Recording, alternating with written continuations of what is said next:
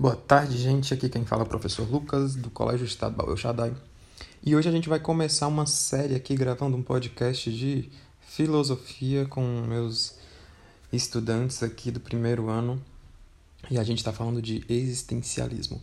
Então, eu já dei aula aqui para eles sobre o conteúdo e agora eles vão é, em, dividir a turma em grupos e eles vão falar sobre o que eles entenderam do assunto né, e como é, qual foi a percepção, qual foi o entendimento que cada um deles teve acerca do assunto e cada grupo ficou com uma parte né, do assunto, cada um vai falar sobre um tema diferente.